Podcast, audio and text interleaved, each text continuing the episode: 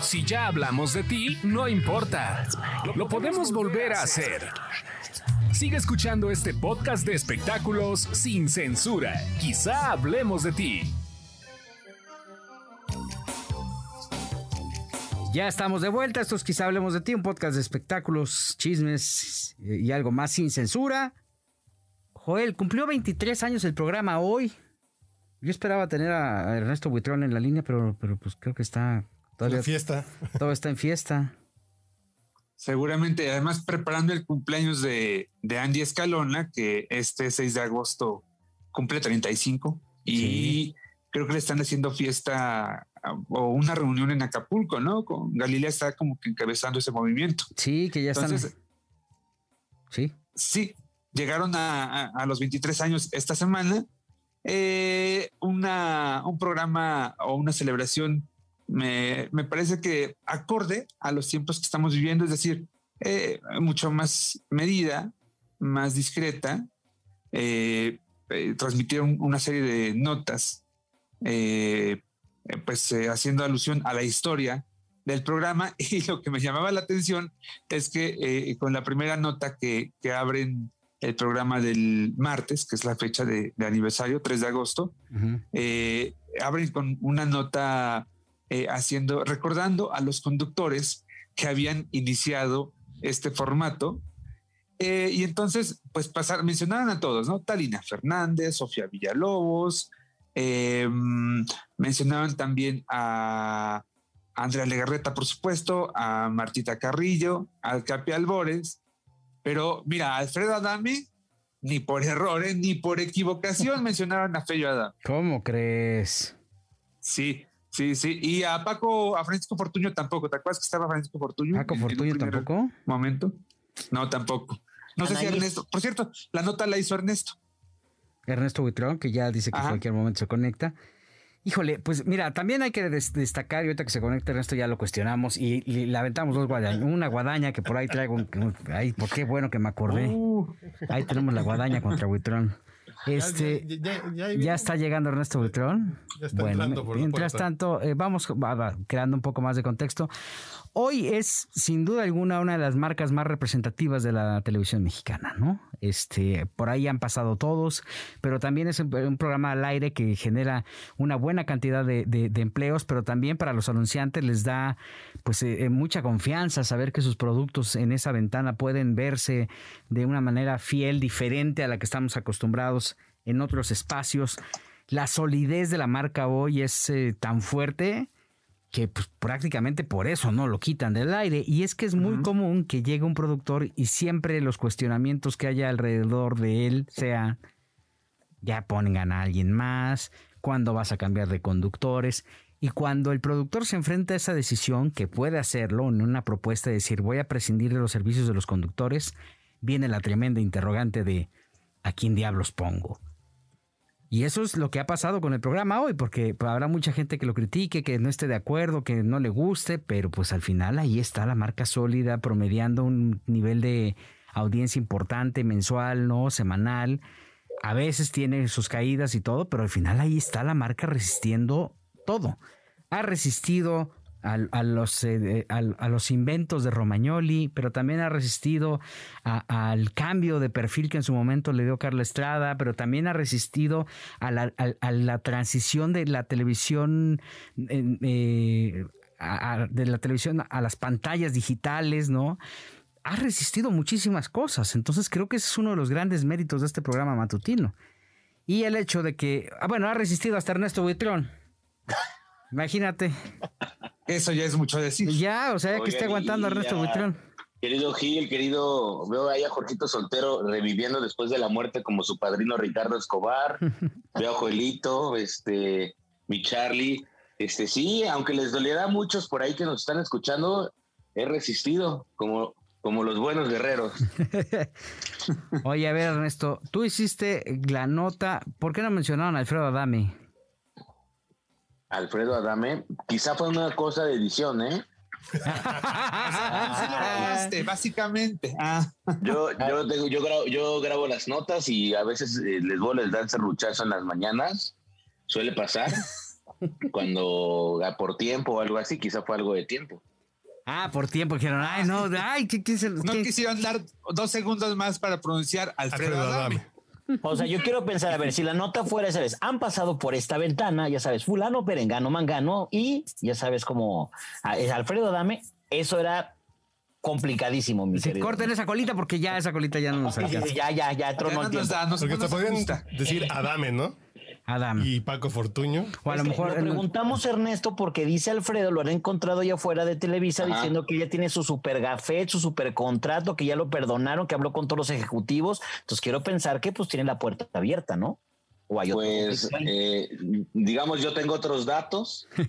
este, y dentro de esos datos, eh, pues creo que no, no, no sé, a lo mejor fue la cuestión de tiempo, pero sé que dentro de todos sus ataques que ha hecho feroces, eh, creo que de cierta forma a lo mejor él dice que tiene las puertas abiertas, pero mis datos dicen que tiene, digamos, 99 puertas cerradas. Quizá tenga una abierta ahí en La Rosa de Guadalupe o en algún otro programa, en misión. Con Haitovich, ¿no? Por ejemplo. Ajá. Que ahí sí, cada rato. Oye, pero ¿y cuál ha sido tu mejor experiencia de trabajar en el programa hoy, mi querido Ernesto? Porque yo vi tus fotos y platicaste de todo y ay, Santa Andrea, Santa Andrea Escalona.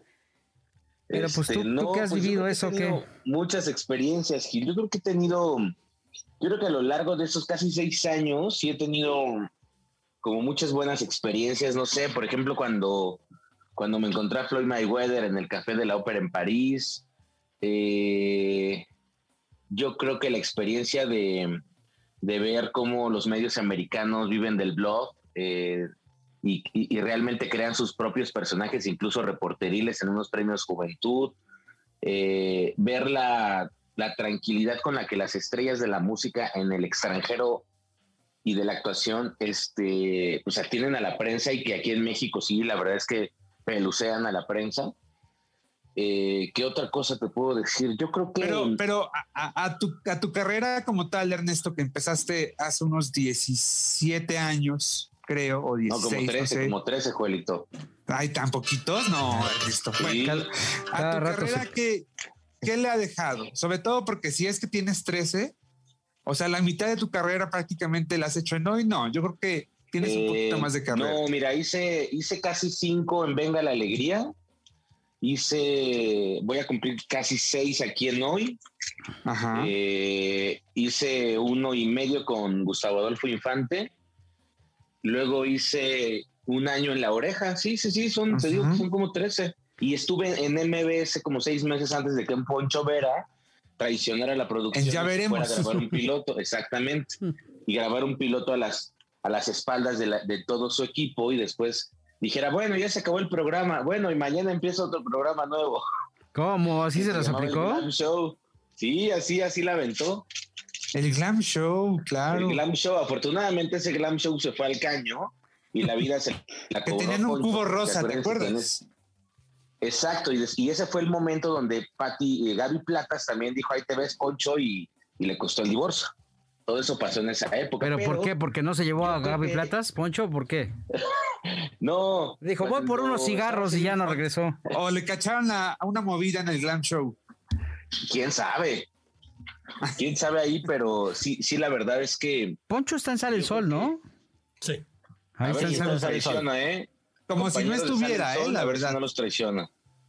Sí. Voy a ver, Ernesto, pero yo quiero saber algo. Tú que trabajaste primero en la competencia, o sea, que estuviste en Venga la Alegría, primero, ¿cómo se da esta transición a hoy? Y, realmente yo sé que estás muy contento ahí, pero, pero ¿qué viste de cambios? Pues para empezar, lo más importante, el sueldo. Eh, me parece que la competencia no, no tiene un sueldo tan competitivo como el que puede tener el matutino de, de hoy.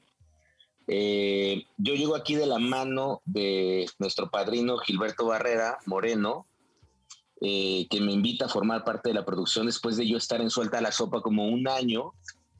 Y los cambios, ¿cuáles son? Pues los cambios son muchos, Jorgito. Yo creo que para empezar es el nombre de como hablaban ahorita de la marca. Oye, pero eso sí lo dijo en el podcast, porque en sus fotos, no, hombre, por sus fotos le dio las gracias a todos. A todos y de mí ni se acuerda, estoy viendo tus fotos. Uy. No, Gil. Eh, este, ya tenemos un Poncho Ver aquí. ya tenemos un Poncho Vera. Oigan, este, sí es, sí es la cuestión de la marca, sí es la cuestión de, de todo lo que abarca, a diferencia de Venga la Alegría. Yo cuando trabajé en Venga la Alegría, la verdad es que sí era un programa muy limitado, pues en todo, ¿no? En, obviamente había un Star System que Azteca manejaba, entonces era como la ventana del Star System eh, en espectáculos. Y yo creo que el peso que le daban a los espectáculos como tal no era tan fuerte como el que hoy le están dando con, Flor Rubio era pues una embarradita de, bueno, mitad de Star System, mitad lo que está pasando allá afuera, más que nada enfocado a lo internacional. Pero, por ejemplo, no había cuestión de viajes, no había cuestión de, de poder eh, conocer eh, a, otro tipo de compañeros de prensa de otros lugares, otro tipo de artistas. Y yo creo que lo, que lo que me ha dado a mí la pantalla de hoy es como más experiencia, me ha acercado a más personas en muchos países.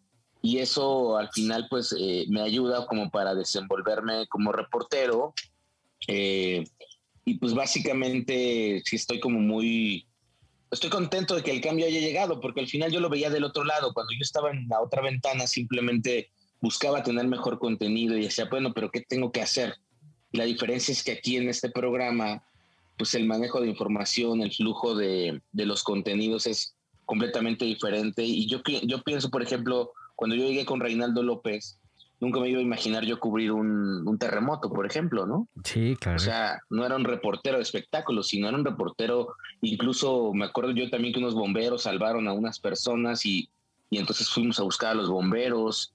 Ese tipo de cosas que quizá en Azteca no les interesaba tanto, en este programa sí pasa, ¿no? Por ejemplo, con Reinaldo me tocó, pues obviamente cubrir todo el terremoto, darle seguimiento a las víctimas, darle seguimiento a los temas sociales que sucedían, porque había gente que se hacía viral por temas de, no, pues eh, una atropellada que se salvó, un enfermo. Eh, tenías tú que tener ese contacto con la gente en la sección de doctores, que también me tocó que era una sección en la que hacías enlaces y la gente le preguntaba vía remota a los especialistas. Pues cosas así, y eso al final como reportero pues te ayuda mucho, ¿no? El, el, no nada más enfocarte en las alfombras rojas y en ir a cargar micrófonos a los chacaleos, sino pues ya irte a buscar unas notas e historias de vida. No se me olvidará nunca que Gilberto Barrera, un, no sé si fue diciembre, eh, instauró las clases de comedia para los reporteros en el programa. mi querido, este, Gus Rodríguez. mi querido Gus Rodríguez. Y eso fue algo nuevo, porque les voy a decir algo, yo creo que nadie de los reporteros hubiera imaginado que les estuviera dando clases de comedia a Gus Rodríguez, y al final a lo mejor respingamos, pero yo creo que hoy lo veo a la distancia y digo, qué chingón que me enseñaron que quizá no puedo ser un comediante, pero que puedo escribir a lo mejor un contenido que pueda acercarse a la comedia. Por ejemplo, ¿no? Por ejemplo, ver de cerca cómo se hacían esos sketches de Sammy y de Miguel Luis, cómo se trata el contenido social, cómo hay que tener un tacto para decir las cosas. Es como una escuela, no es una escuela en la que te van diciendo, bueno, tú ya sabes esto, pero tienes que tratarlo de esta forma y ha sido como un centro de aprendizaje muy importante, porque pues también estar en la, pues en el foro, en la, en la mesa de espectáculos, en las mesas de debate, eh, sí era una oportunidad que, por ejemplo, en Azteca era completamente distante. Eso no sucedía en Azteca. En Azteca pues, quizá había una oportunidad durante en dos, tres años y que quien hoy de cierta forma, pues tanto Reinaldo López como Magda Rodríguez y hoy en día Andrea Rodríguez, pues sí, sí nos han dado la oportunidad a los reporteros de poder incluirnos en este tipo de secciones y aprender, porque pues al final es un, pues es una escuela, es una forma de, que tú hagas mejor tu trabajo para que después cuando vayas a un futuro otro lado, sepas los que estar, lo que es estar sentado en esa mesa y les puedo decir algo. Yo creo que muchos compañeros este, eh, te critican, te dicen, no, es que ya te sientes mucho, es que la chingada es que como en la mesa. Yo creo que es una gran responsabilidad irte a sentar tres minutos, seis minutos que dura una sección en esa mesa porque al final estás con los conductores más importantes de este país. O sea, los conductores que podrán, que, lo que ellos digan al final incluso se puede hacer viral. Y ese tipo de cosas es manejar la presión, es saber que tienes que, obviamente que si la cagas te vas a convertir en el hazme reír de todo mundo, porque pues todo mundo te va a estar viendo. Entonces sí es, sí es algo que te ha enseñado mucho y en mi caso y en el de mis compañeros también creo que nos ha dejado mucho este programa, ¿no? Y, ha sobrevivido a tres, ¿verdad? A tres productores. Eh, sobrevivido ya lleva tres. ¿Ya lleva tres? Órale. Ya, ya, ya, después de Andrés Legarreta es Ernesto Huitro. Ya es, eh, ya es el Ricardo Escobar de hoy. Oye, no, yo quiero que, qué bueno que está mi Jorgito soltero vivo, porque le tengo un guadañazo, pero se los voy a preguntar más adelante, porque tengo varias incógnitas y tengo varias preguntas que hacerle a, Jorge Soltero después de sobrevivir. Oye, ¿y qué más van a hacer alrededor del, del 23 aniversario del programa hoy? Pues yo creo que lo que se está planeando hasta donde sé, obviamente va a haber más secciones. Viene, me parece también la segunda parte del reality de baile mejorado, por lo que sé, obviamente reestructurado. Creo que vienen todavía grandes sorpresas para lo que resta del año. Entonces, este, pues habrá que ver, ¿no? Yo creo que al final la audiencia, fíjate, he estado viendo que las audiencias también, como hablaban, está un poquito de repente sube baja, pero al final el programa ya está superando la barrera del millón me parece también que la gente ha volteado y ha regresado a ver muchas cosas y en base a eso también creo que les está gustando mucho la, opción del entretenimiento, ¿no? Primero de ver a las estrellas, ahora de ver a los niños, porque a partir de este lunes ya van a ver la competencia real de los chiquillos. Eso ah. que vieron fueron los castings. Ajá, que se estaban ahí agarrando ya con, pero ya con todo, ¿no? A partir de la siguiente semana. Sí, ya ahí, ahí va a venir lo, lo mero, mero bueno me imagino que este eh, aniversario, pues con COVID y todo este asunto, va a ser como moderado, pero donde sí van a echar la casa por la ventana son los 25, me supongo. Debe de ser, ¿no? Yo creo que al final, sí, imagínate. Déjalos que lleguen a este primero. Ya faltan dos. Espero, espero poder verlo de cerca. Yo quiero preguntarles algo rapidísimo. ¿Cuál consideran ustedes que ha sido la peor etapa del programa hoy? Romagnoli. Eh, no sé. No me atrevería a decirlo. Ernesto. Es, que, o sea, con Romagnoli cambió el sector, ¿no? Cambió el público que tenían. Sí. No. Totalmente. Pero aparte, no nomás cambió, o sea, al, público, el enfoque. Tú veías a los conductores enojados. O sea, todos Oye, ¿cómo no? Si te están gritando todo el tiempo por el maldito chicharo, por supuesto que estás enojado. Claro. No, claro, pero me refiero al público no tiene que saber qué les dicen por el chicharo, ¿no? Uno que está acá medio más metido, tú veías, me acuerdo que en, esa época de Romayoli algo tenía que estar haciendo en San Ángel y, yo veía cómo salía Galilea, este, como agarrar aire a los pasillos de Televisa y luego salía Andrea y se hablaban entre ellas y luego salía el otro conductor enojadísimo, me explico, porque estaban los managers ahí como, como de no van a Angélica María la padeció, ¿eh? La padeció horriblemente. Claro, claro. Yo creo que fue una época en la que en la pantalla se miraba como, como coraje de los conductores, como que no estaban a gusto. Probablemente sí la empatía era no, era, la correcta, pero pues daba resultados, ¿no? En términos de audiencia, creo que sí. De ahí salió Laura G. Por ejemplo, mira, gran estrella de la televisión. Es que Roberto, yo, yo recuerdo, porque yo estaba trabajando en esa etapa en la oreja, eh, Roberto se la trae de Monterrey. Lo que hace Roberto Romagnol es reestructurar todo me acuerdo que en algún punto trajo a Inés Gómez Mon, a Lili Brillanti, pero se trae a Laura G, estaba Alberto Hernández, me acuerdo estaba Chabeli Huerta, estaba Gotita de Amor, conocido como Miguel Ángel Ramírez, que todavía no se retiraba, estaba Osiris Carvajal, este, como reportero, si no me equivoco, creo que no, sí. Estaba en la mesa, ¿no? Algo así, pero estaba en esa parte de ahí. reporteando o si no estaba. Entonces hicieron la parte, era, era como que hicieron un, Dream Team bizarro de cosas bizarras y ah. entonces veías tú cuando decía Ana Tambriz que la nota que recuerdo yo más emblemática era de Romagnoli era que Ana Tambriz se había querido poner puchita para hacer pareja de Juan Gabriel. Así como te lo estoy diciendo, así salió el aire.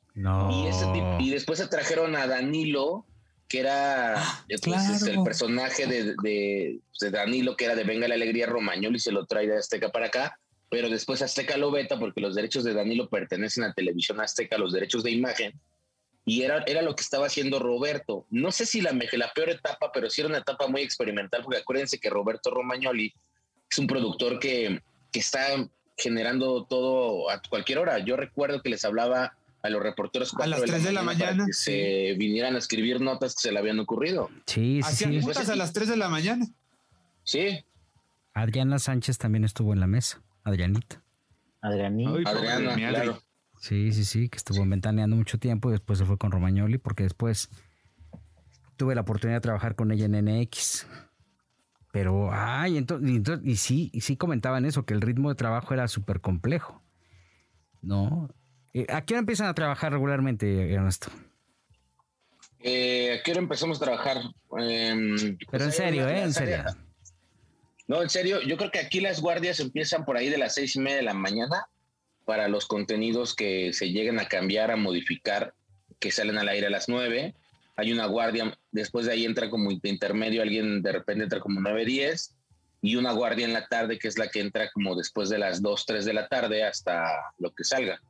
está como escalonado yo creo que la pandemia lo que vino a hacer es aligerar la carga de trabajo en general para todo mundo, para todos los medios de comunicación, porque pues estas develaciones, estas funciones especiales de teatro, conciertos, pues sí, por lo menos te aventabas hasta las 2, 3 de la mañana de repente armando, te fueras una presentación en lo que regresabas, ingestaban y armabas, pues si era algo Oye, un pesado.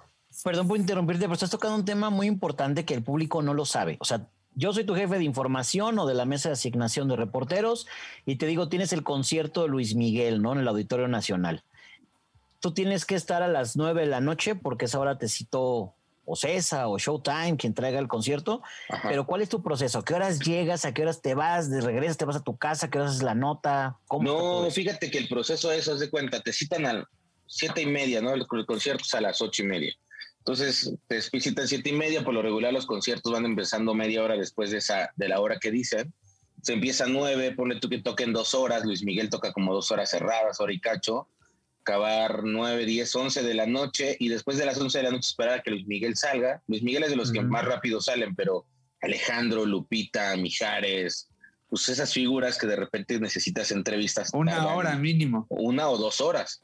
O sea, tú vas saliendo del lugar de concierto entre las 11 y la medianoche, más lo que ya haces del lugar donde sea hasta pues, el, el, canal, más lo que se ingesta tu material, más lo que armas la nota, si vas saliendo 2, 3 de la mañana. Cuando son palenques, a mí me llegó a tocar salir 4 o 5 de la mañana. Y te pueden pasar cosas que, o sea, la gente lo ve y dice son tres minutos. A mí me llegó a pasar una vez con Reinaldo que yo armaba la voz entonces la voz se armaba en tres notas, la voz general, lo que había pasado en el, concierto, lo que hacían los coaches y los mejores momentos. Pero pasaban esos errores de edición de repente en la noche que tú estabas armando en tu computadora y por arte de magia a las, ¿qué te gusta? La voz acababa a las 11.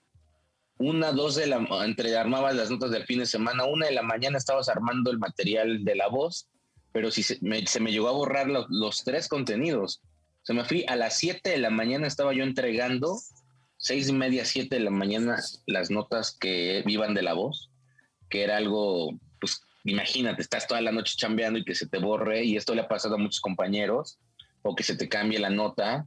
Entonces sí es un ritmo de trabajo, una obra de teatro, un concierto brutal, o sea, sí es, sí es mucha chinga. Y tú que estás ahí, me gustaría que le contaras a la gente que nos está escuchando, sí, porque, pues, Andrea? ¿A qué horas llega? O sea, no todos saben lo que haces, este, No todos saben que tú eres el cacique de, ese programa.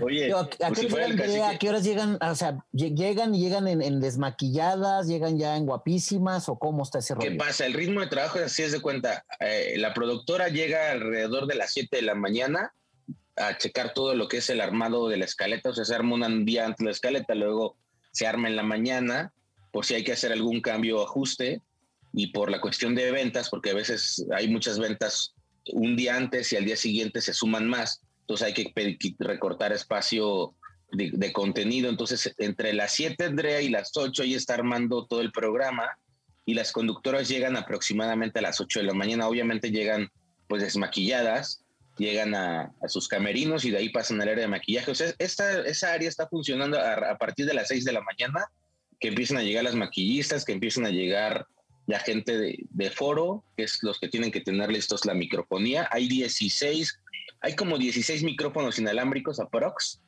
eh, que tienen que probar todos, más los chicharos, que son, este, pues obviamente los que utilizan de repente a los conductores eh, y los invitados, y tienen que checar la iluminación y con base a todo lo que está saliendo en la escaleta, ellos saben qué sets van a usar para qué, tienen que llegar la gente de ventas también entre, entre seis y media y ocho y media para saber dónde van a ser las ventas, en qué sets, quién los va a hacer. Y cuando los conductores salen después de maquillarse, ahí mismo hay un coordinador de talento que es mi querido Pachis, que él es el que les tiene que decir a los conductores, vamos en tal sección, cada uno lo tiene que decir y él tiene que estar corriendo para que ellos estén minutos antes de su sección, qué ventas van a hacer, eh, qué ropa se va a poner. Es la junta de las ocho y media, ¿no? Esa junta ya de las ocho y media ya es cuando ya se, lee todo el programa. Ya. Eh, ya como quedó, o sea, ya ventas, ya como van a quedar en secciones, como notas. Y a las ocho y media ya los conductores se van nada más a su camerino como a terminar para estar al, están al 10 para las nueve casi 5 para las 9 y él en el foro, nada más para los conteos porque se tienen que grabar entradas para Univisión, que es donde también se transmite el programa, se tienen que grabar las entradas del programa que son que salen en el horario de Paola Rojas. Y ya, ahí arranca un mundo de gente que se tiene que estar moviendo. O sea, de verdad, si vieran todo lo que pasa atrás, o sea, la gente de ventas, la gente de iluminación, la gente de montaje, la gente que está encargada del piso, que son pues los que están diciendo, los que están moviendo las cámaras. Cuando hay cinco cámaras, tengo entendido, una, dos, tres, cuatro, hay cinco cámaras y una grúa. Esas cinco cámaras y una grúa tienen que tener un movimiento perfecto en un espacio muy amplio para que mientras están en un set, manden automáticamente al otro y cuando está corriendo el otro, ellos ya tienen que estar montando la sección que sigue. Por eso el foro se ve tan amplio, porque al final la gente de cámaras hace un trabajo muy sincronizado y todo esto sucede abajo del foro en la cabina. O sea, es algo brutal. Yo creo que yo estaba en la cabina viendo cómo se corre el programa. Yo he corrido el programa en el prompter, yo lo he corrido en los supers y al final, cuando yo me voy, que me han pedido apoyo para el área de supers, eh, tuve que aprender cuál es el engraje, el que, Gil me, me, decía mucho, cuál es el lenguaje que la gente necesita leer. O sea, resúmete todo lo que está pasando en cinco palabras. Cinco palabras, sí. Eh, en el, en el, cuando yo corrí el, el prompter, que lo he corrido en varias ocasiones, hay que, correr, hay que pensar lo que ellos tienen que decir en el sentido de que es cómo se engloba la sección, pero lo más corto posible, porque esto va en una, una pantallita de la sección, trata de el gatito que se cayó y lo rescató un bombero, tal, tal, pero todo eso tiene que quedar muy claro y concreto. O sea, al final son como muchos lenguajes, ¿sabes? No es, no es nada más el lenguaje gráfico de los videos ni el de las fotos, sino es un lenguaje visual. Y algo que me acuerdo mucho que nos decía Reinaldo López, es que, por ejemplo, cuando tú haces una nota que el audio original es de otro idioma, inglés por lo regular, eh, no bastaba nada más con doblar la voz que tú la estuvieras diciendo, porque hay mucha gente que ve la tele en su casa y que no está escuchando, pero está viendo, y para eso tiene que leer. Eso pasa mucho en los noticieros. Yo lo he visto que de repente doblan la voz, pero dices, ¿qué chingados está diciendo? Pero cuando ves las letritas ahí de todo lo que está diciendo, visualmente estás transmitiéndole también la misma idea al televidente. Y esos son tipos de cosas que aprendes aquí. Yo creo que yo de todas las áreas que he estado, que he estado en, pues he estado corriendo el programa con Andrea, he estado en el prompter, he estado en los supers, he estado en, en algún momento en la coordinación de todo lo que es el contenido de espectáculos. Te puedo decir que si es, un si es una forma que, de experiencia que agarras, porque al final ahí hay mucha gente muy experimentada es tan complejo. Yo creo que no te lo podría explicar en lo que dura el podcast, porque al final son cosas que vas aprendiendo como cuando sales a transmitir, como cuando tienes que hacer un, enlace en vivo y tienes que coordinarte tanto con el foro como con los, la gente que te está ayudando aquí. Y yo creo que es lo que es la magia de la televisión, ¿no? Eso es lo que te enseña, porque no me dejará mentir Gil, al final sí son escuelas pues, muy grandes porque aquí platicas con los ingenieros si que hacemos, toda la vida en Televisa. Y si hacemos un recuento, Ernesto, creo que el, hecho de tener tantas horas de aire diario eh, eh, te da una escuela maravillosa. A quien entra a trabajar un mes, dos meses, tres meses, un año, cinco eh, este, fósiles como, como, como tú comprenderás. Ah, no, gente que se ha quedado durante muchos años.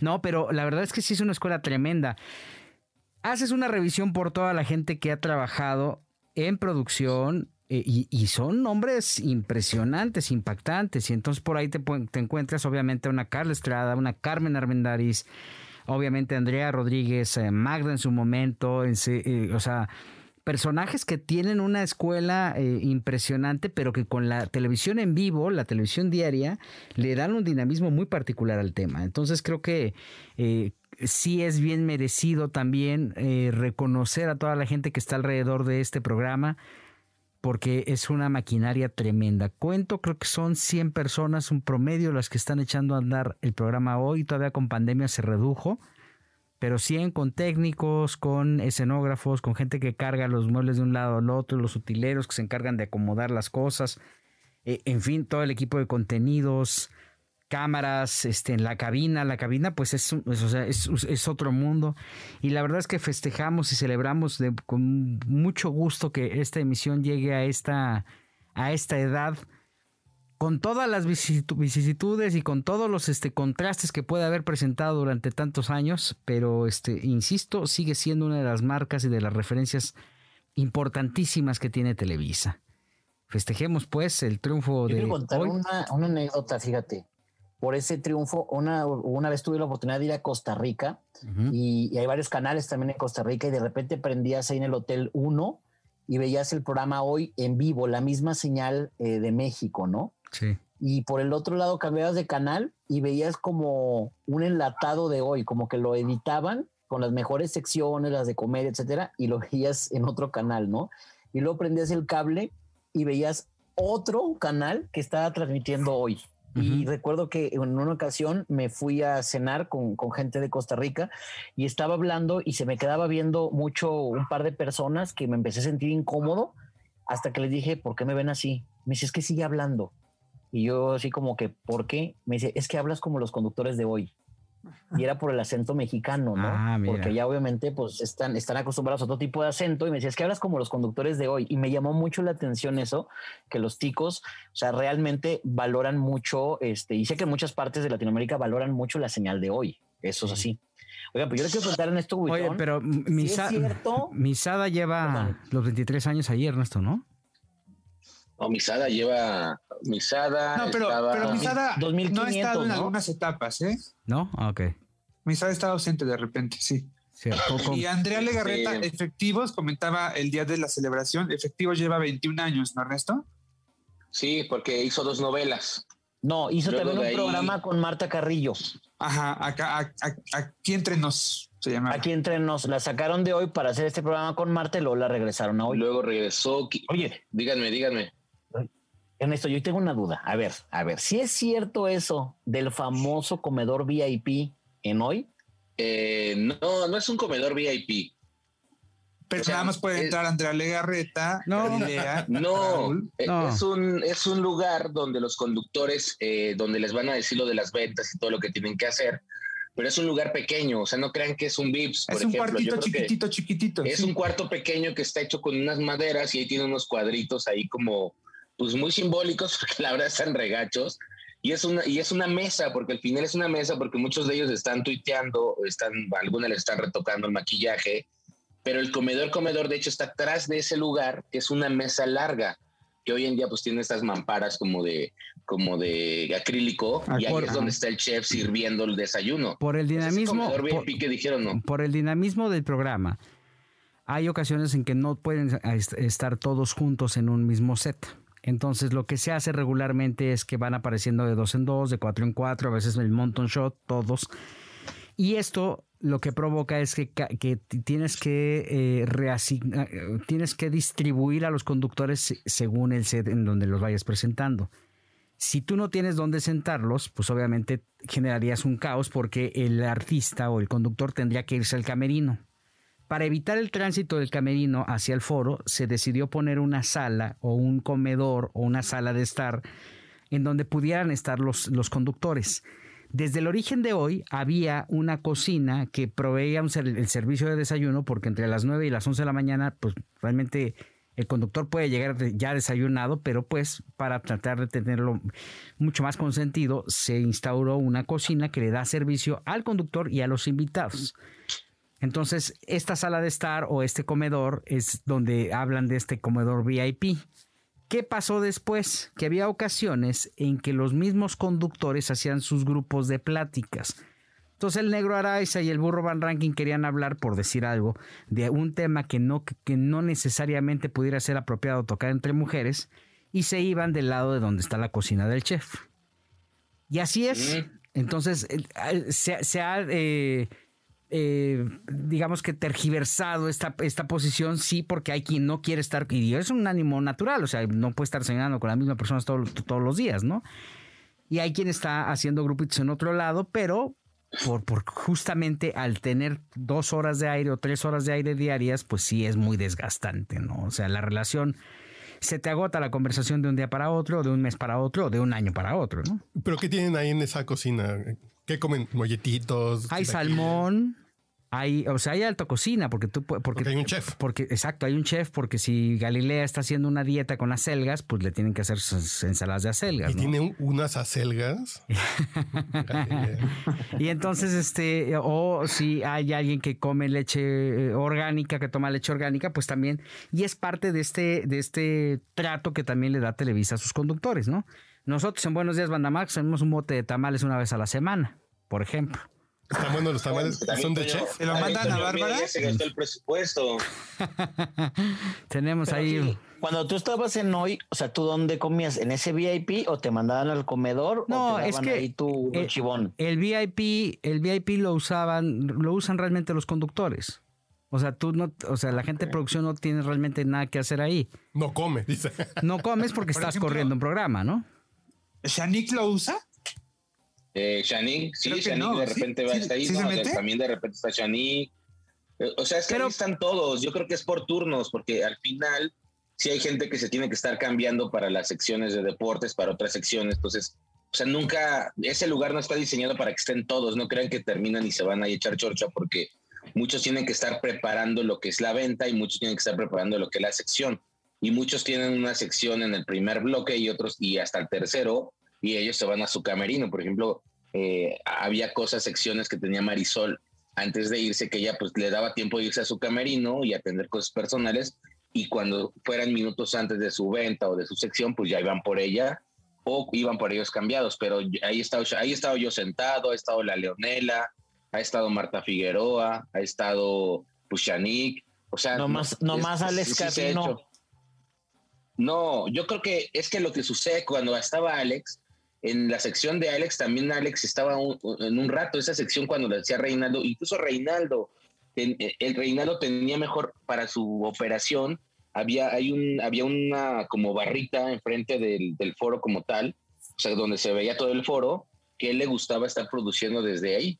O sea, él, él no le gustaba. Pero es que desde ahí tienes control de todo, ¿no? Tienes como vista de todo, de esa barrita. Tenía todo ahí, entonces es como se acomoden realmente la gente. O sea, pero Alex también, él venía de invitado a una sección, ¿no? Ese que daba todas las secciones. Por ejemplo, si tú vas, yo que he estado, pues estás unos minutos y después te vas. No, no tienes a qué quedarte porque al final, pues tu sección y, tu participación ya terminó. Sí, sí, sí. Pues muchas felicidades a hoy. La verdad es que han, han hecho muy buen trabajo, creo yo. Vaya que le han echado muchas ganas. Volvemos.